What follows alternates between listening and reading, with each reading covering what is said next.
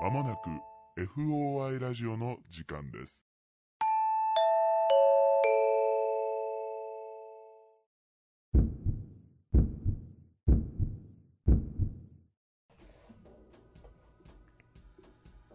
皆さんこんばんはオカルト捜査官の FOI ラジオです。本日の担当捜査官はナンバー39の D 山本とナンバー41の K 横山でお送りいたします。この番組はオカルト初心者の我々がオカルト捜査官に扮し、一般人の一般人による一般人のための会談をテーマに、身の回りの不思議な体験、恐怖経験などを操作し、皆様に報告する番組です。はいありがとうございますはい、お久しぶりですねお久しぶりですね。あなたのお誕生日以来ですねはい。あなんかななんでそんな声が暗いんですかまあ、あんな30歳を迎えてしまって、ね、本当にはいへこんだよね。そうだね酔いつぶれたな。酔いつぶれてたね それ以上はもう何も言わないけど別に僕も鬼じゃないんで何があったかを全てね話せとは言わないですけど酔ってましたねはい。すいません。おめでとうございました翌日、あの先輩たちとさ、 うん合宿みたいなキャンプする予定だったんだけどさ、はいはいはいものすごい二日酔いになんかうんあのロマンスカーに乗って箱根のそうそうそう、はいはい早く帰んなくちゃいけないって感じだったからもうはいはいはい間に合わないかもしれないって、ああああの帰るってそういうことねそうそうお家にねお家にうんその準備するために帰るときね、そはいはい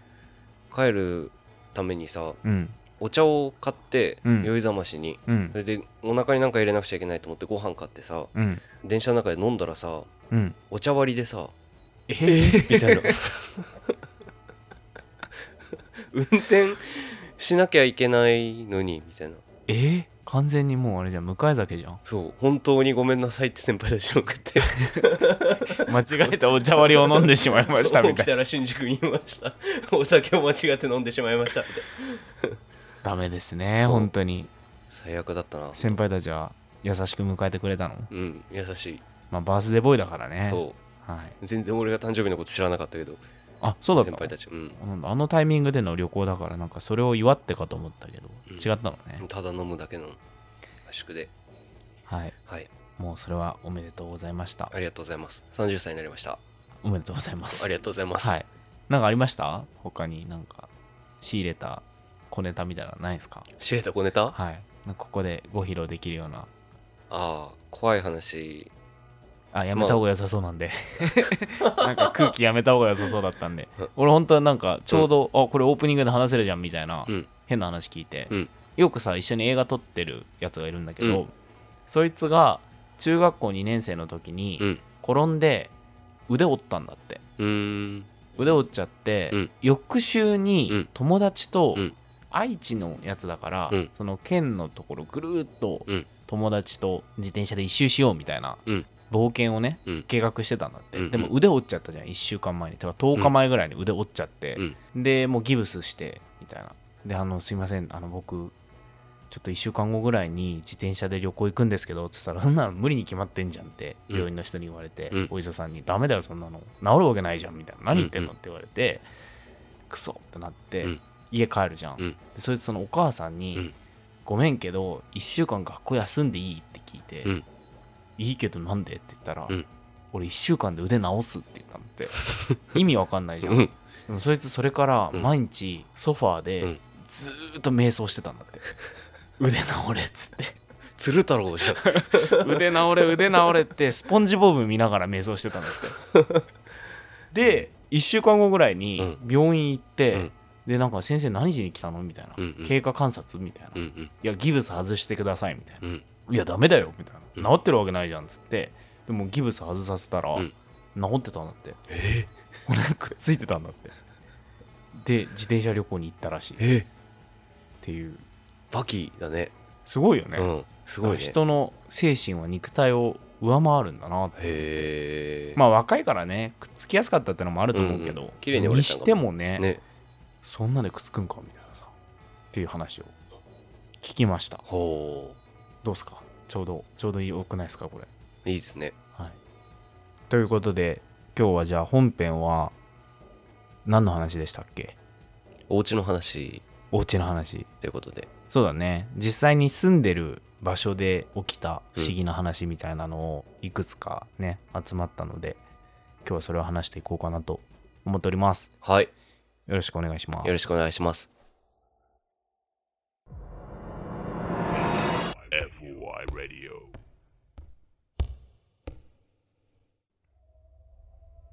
じゃあまずは僕の方からはい。以前うん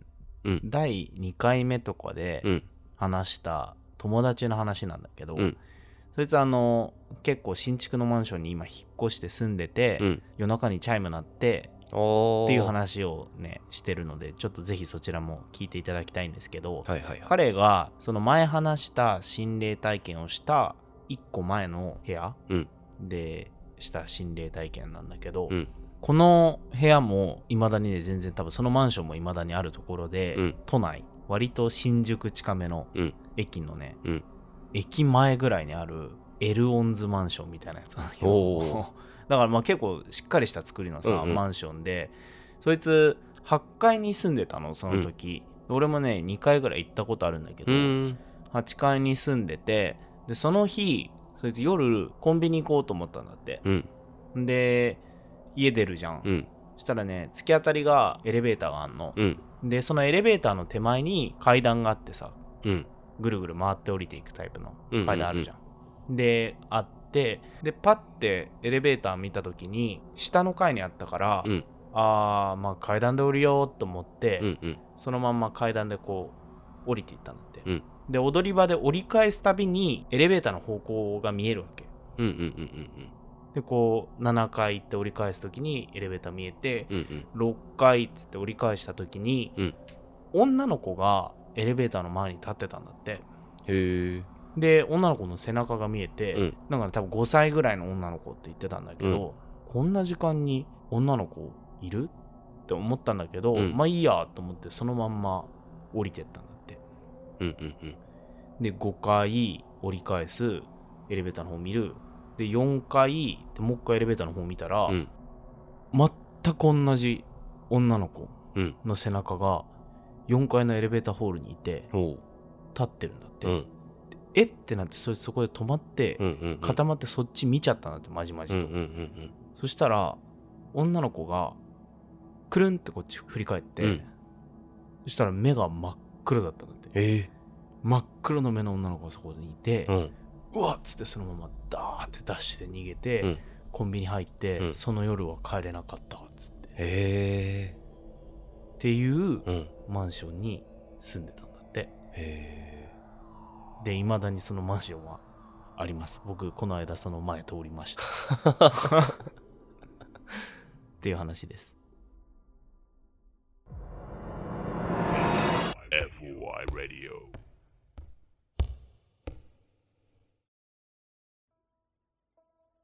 大学の頃仲良かった女の先輩と久しぶりにうん連絡取って、うんで、まあ、最近何してんのみたいな話になっってさ。うんで、今こういう階段集めたりうんして、うん、 YouTube に配信してたりするんですよ、みたいなはいはい、はい話して、うんなんかないですかって言ったら、うんあ私全然ないみたいなうん話、いつもの流れになってしまって。うんで、最近自分でやってて思うんだけど、うん結構怖い話って忘れてることが多いから、うんうん結構自分からさ、あの YouTube チャンネルで話したような話をさ、うんまあ、練習にもなるから話すためのうん結構振ってみてうん話していく中で結構思い出してくれることが多くてはいはいでお話ししてたんだけどうんあまあこれは怖い話じゃないんだけどみたいな感じでうん話してくれてうんなんか彼氏が都内でうんシェアハウスに住んでるんだってうんでそのシェアハウスが合宿場みたいな感じの構造になっててうんうん1階がキッチンとうん今になっててみんなが集まるところはいはいみたいな感じなのうんで2階に上がると各々の部屋があってうん階段上がると廊下があって、うん左右に一室ずつ、うんうんまあ、寝るための部屋がありますよと、うんそれで廊下の一番奥がうんトイレになってるらしいんだけど、うんうん彼氏の部屋がうん一番階段側だからうんトイレからは一番遠いんだってはいはで、まあ、夜中トイレ行くのとか結構怖かったりしたらしいんだけどいうんなんかそのトイレのドアが結構ちょこちょこ開いてるんだってうんで換気のために開けてんのかなとかうん思ってたらしいんだけど、うん彼氏に、うんなんかドア開いてるけどみたいな、なんか開けっぱなしに閉めない人とかいるのとか、はい。なんか関係のために開けてんのみたいに、よくもるとかなのみたいな、うん。聞いたら、うんいや、あのトイレのドア、ね、勝手に開くんだよねみたいな、立て付けが悪いかなんか知らないんだけど、みたいなうん、うん。感じで言われたなって。うんうんでもまあ実際開くところは見たことないけど、なんか開いてることが多いみたいな。うん。いう話になって、うんそれまあ、住民たちの間ではでは共通の見解みたいなうん。なんだってうん。へえみたいな思ってその日の夜はそのシェアハウスに泊まることにしたんだけど彼氏の部屋に、うん。で夜中に映画見てて、うん。まあ、トイレ行ってくるってなって、うん。俺の先輩がうん。トイレ行って、うんまあ、用を足してうん。出て出る時に、うん。まあなんかそんな暗い状況だからさう、ん。ドア開いたりしたら怖いなと思って、うん。結構閉めたタイミングでガチャガチャってドアが開かないことを確認してからうん。彼氏の部屋に戻ろうとしたのってはいはい。で何歩か歩いたらうん。後ろからギーッと音がして、うん。トイレのドアが開いたんだって、うん。うん。えっと思って私確認したよねってなって、うん。もう一回トイレの方に戻って、うん。閉め直してう、ん。でもう一回開かないことを確認して、うん。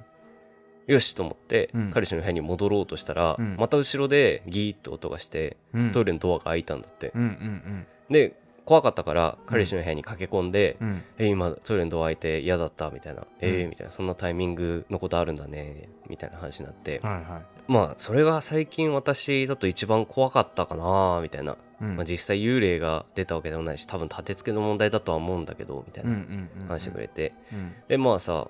気になったからうん。そのトイレってどんな構造なんですかみたいなのを聞いたのうん。で初め個室なのかなとか思ったんだけど、うん。それこそ合宿所みたいな感じで、うん。ドア開けて中に入ると、うん中に個室のトイレが2つぐらいあってうん。そこで鍵閉める感じなんだってだかはいらはいはい廊下に面してるドアはうん。鍵閉めないんだってはいはいはい。だからじゃあ立て付けとかだったら自分でなんかそれこそさしてる時に うん。ドア開いちゃったりして嫌じゃないんですかみたいなうん。うん。話をしたのよ、うんそしたらあ確かに私とか入ってるタイミングでは開いたことないかもしれないって言ってうん。うん。うん。へえみたいなじゃあ立ちつけとかじゃないんですかねみたいなそれこそなんかお化けがいて開けたりしてるんですかねみたいな、うんトイレから覗いたりしてるんですかねみたいうん。う。なん話になって、やだ怖い怖いみたいなうん。なったんだけどうん。なんかあじゃあ中にいるっていうところで言うとって言って話してくれたのが、うん。一回だけそのトイレで用を足してたら、うん。個室のドアをうんノックされたことがあったらしくて、うん。うん。それが廊下から誰かが入ってきたらさうん。入ってきた音はわかるじゃん、うん。ガチャンって言って誰か入ってきたなみたいなうん。でその音がせずにうんいきなりドアノックされたから、うん。えっって思ったんだってななんか自分がぶつかったかなみたいなはいはい。人がいるとは思わないし、うんそもそも個室2つあるからそう、ノックする必要ないよね。そうそうもうおかしいなっていうのは思ってたらしくて、うんあまあ確かにそういうのあったかもねみたいなじゃあ中にお化けとかいんのかなみたいなうん。やだわーみたいな話をしてくれてうん。まあその日は先輩との会話はさそれで終わったんだけど、はいはい。後日ちょっと LINE が来て、うんそんなことを思い出したっていうのをうん彼氏に話したんだって、うんうん。そしたらその、の彼氏もうん。一回ドア個室入ってたらうん。ノックされたことがあったらしくてうん。だからもしかしたら中に誰かいてトイレ側から覗いてんのかなみたいな話になっちゃって、うんもうそれ以来怖くて2階のトイレ使えなくなっちゃったっへえ。そのトイレ行ってみたいね。てね 先輩に聞いてみてよ。遊びに来てとは言って たけどいいじゃん。いきなり彼氏も複雑だろバケタン持って行負こけうたよ。もんって トイレ入らせてくださいって、うん。トイレ借りに来ましたみたいいいかもねな。うん。トイレってなんかね、でも、出やすかったりするのかなどうなんだろうね今さ、よくよく飲み屋のさ、うん目撃情報みたいなのがあってうんうん誰も他にお客さんいないはずなのに、うんカウンターで2人で話してたら、うんトイレの方に人影が歩いていくのを見るっていう現象がへえ起きてて、うんなんかトイレってあんのかな水場ってやっぱ集まるっていうもんねと思ったトイレ特集もやってみたいなそうっすねはい。 FOI Radio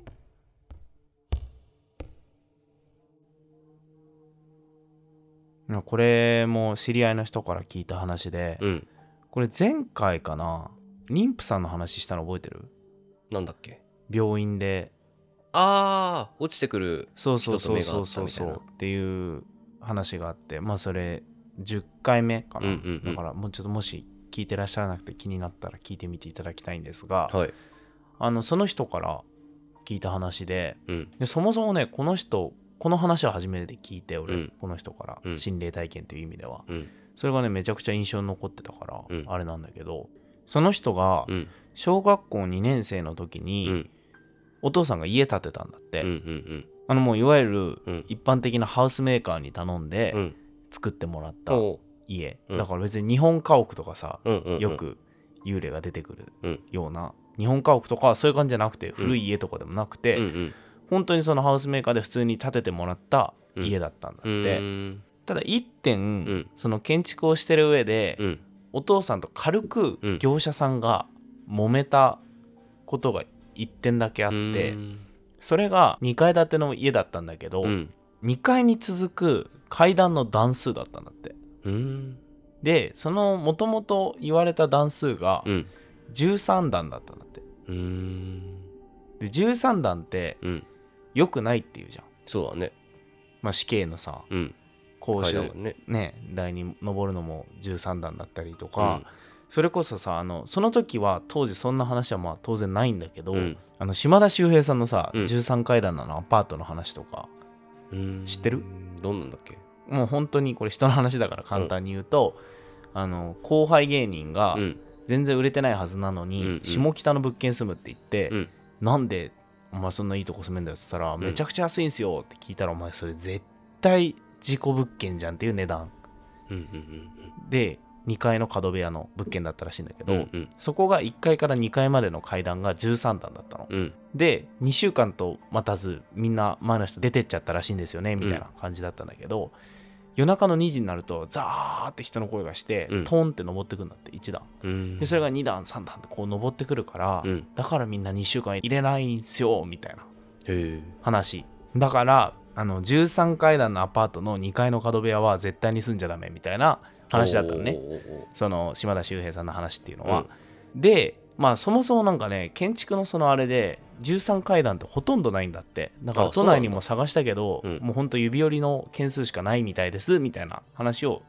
しててへえええー、と思ったんだけどまあその人の家は、うんまあどんな因果かその13段の設計だったんだってもともとうんそしたらお父さんが、うん13段嫌だっていう話になって、うんなんかあんま縁起良くないからやめようって言って、うんうん1段増やしてくれって言ったんだけど、うんもうまあもろもろの その関係もあってか、うん1段は作れなかったんだってうんだから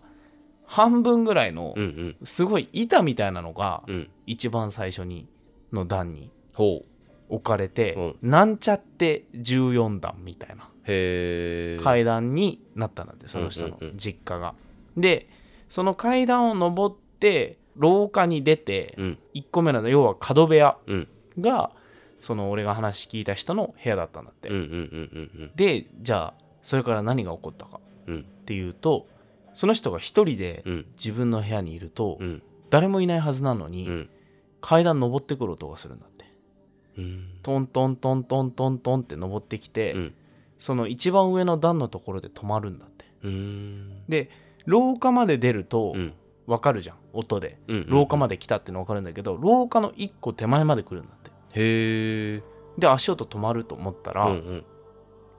降りていかないんだけど、うんまた下からトントントントントントンっつって、うん一番上の段まで来て、うん止まるっていう13段目まで来るんだ13段目まで来てうんうんうんそこから廊下には来ないんだって、へえただその音がすごいループするんだってへえめっちゃ怖いなと思って、面白さの話じゃあ13段だったらマジで廊下来てんじゃんと思ったんだけど、それよりも面白かったのが、うんえーそれいつまでその家でそれ続いてたんですかって言ったら、うんいや今でも続いてますよえへ30年間続いてますってえでいまだうにん一人でいたりするとその階段トントントントンって登ってくる音がしたりうんうんとかで降りていかないんだって登ってくるだけっていうのがへえいまだに続いてて、うんまあ、その人も今あのお子さんもいらっしゃって、うんその家住んでるんだけど、うんやっぱりねその階段とうん階段の下が物置みたいになってるんだけど、ああそこからの物音っていうのは、うんやっぱ一人の時はうん子供もめっちゃそれを聞くんだって、へうんでその家自体がうんいろいろある家らしくて、うんまあちょっともう続けて話しちゃうけえど、うんその娘さんは鏡になんか映るのを見たりとかへえもうねほんと数えきれないぐらい起きてるらしくうてん一、回その人が彼氏がいた時に、うん家の前まで送ってくれたんだって車でうんうんうんでその当時彼氏がうん霊感がある人で、うんなんかこの家あんま良くないものいるねって言われてへええなんかわかんのって言ったら、うんいやいやこうこうこういう間取りでこうこうこうでしょみたいな話をうんうん彼氏がしてくるんだけど、うん一回も入ったことないんだよ部屋にへえ彼は、うんでも間取り完璧に言い当てられて、うん階段のあたりになんかいるねっていう話されてへえあやっぱいるんだと思って俺入った方がいいかなって言ってたら、うん二人で家見てんじゃん、うんそしたらその家の色がうんめちゃくちゃ変わるんだってへなんか、えうんその場で朽ち果てていくみたいなへえ感じで色が変わってって、うんあやばいやばいこれダメだわっていう話になって、うんでそれはその人も普段全然見えたりはしないんだけど、うんその時その家の色が変わっていくのだけ見えて、へえあこれ入れちゃダメなんだってなって、うん入れなかったんだって、うんで彼はそのまんま帰っていったらしいんだけど、うんまあ、ここからは彼のうん体験談になるんだけうど、ん彼は帰り車運転してるじゃん、うんでトンネルを何回か通るんだってうんうんトンネルを通って抜けるたびにバックミラーに映る霊の数がうんへ一体一体増えていくみたいなえへでも帰り何人も乗っけたまんまうん家に帰ったらしいっていう家がえへえありまして、でその話してくれた方は未だにそこに住んでらっしゃるとあそうなんだもう慣れましたっ つって おーみたいな、うん、話でしたねはい FOI Radio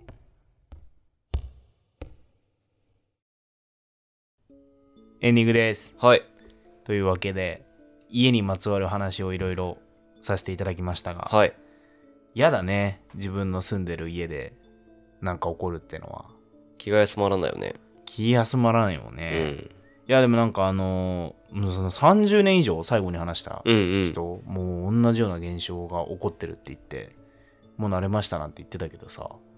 すごいよね日常になっちゃうもんなのかなう日常になっちゃうみたいですね、んあれですけどなんかある自分の家でなんか起きたこととかこれ最近の話だとうん朝寝ぼけてたらうん眠みたいなうんでもちょっと起きてるみたいな状態あるじゃんうんその時に俺の部屋結構散らかっててうんその時偶然荷物届いてさこ梱包材あるじゃんうんうんアマゾンの荷物とかに入ってるうんああいうのが廊下に散らばってたんだけど、うんあれを破裂させたパーンって音がうん玄関先で聞こえてうん「え誰か入ってきた?」ってあ踏んだ音ってことそうそうそうそうはいはいは思ったことはあるかないはいはいそれ以降バケタがねよく光るんだよね入ってきてますね一緒に住んでんのかな一緒に住んでるやだやだいや俺もさ一回あったのは、うん前の家だけど一個前のアパートなんだけど、うん俺夢で、うん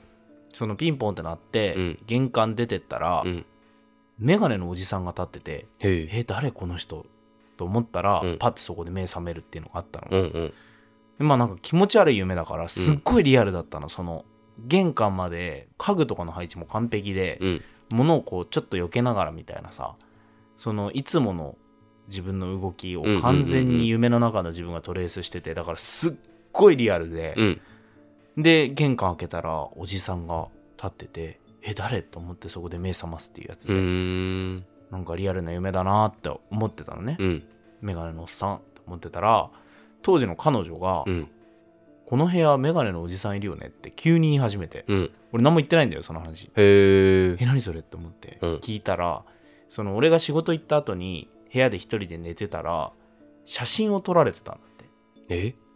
横にベッドの横に誰かが立ってて、うん写真撮ってんだって携帯で、へえ誰これって思って、うんてか俺って思ったけど、うんいやもう仕事行ったしなさっきって思って、うん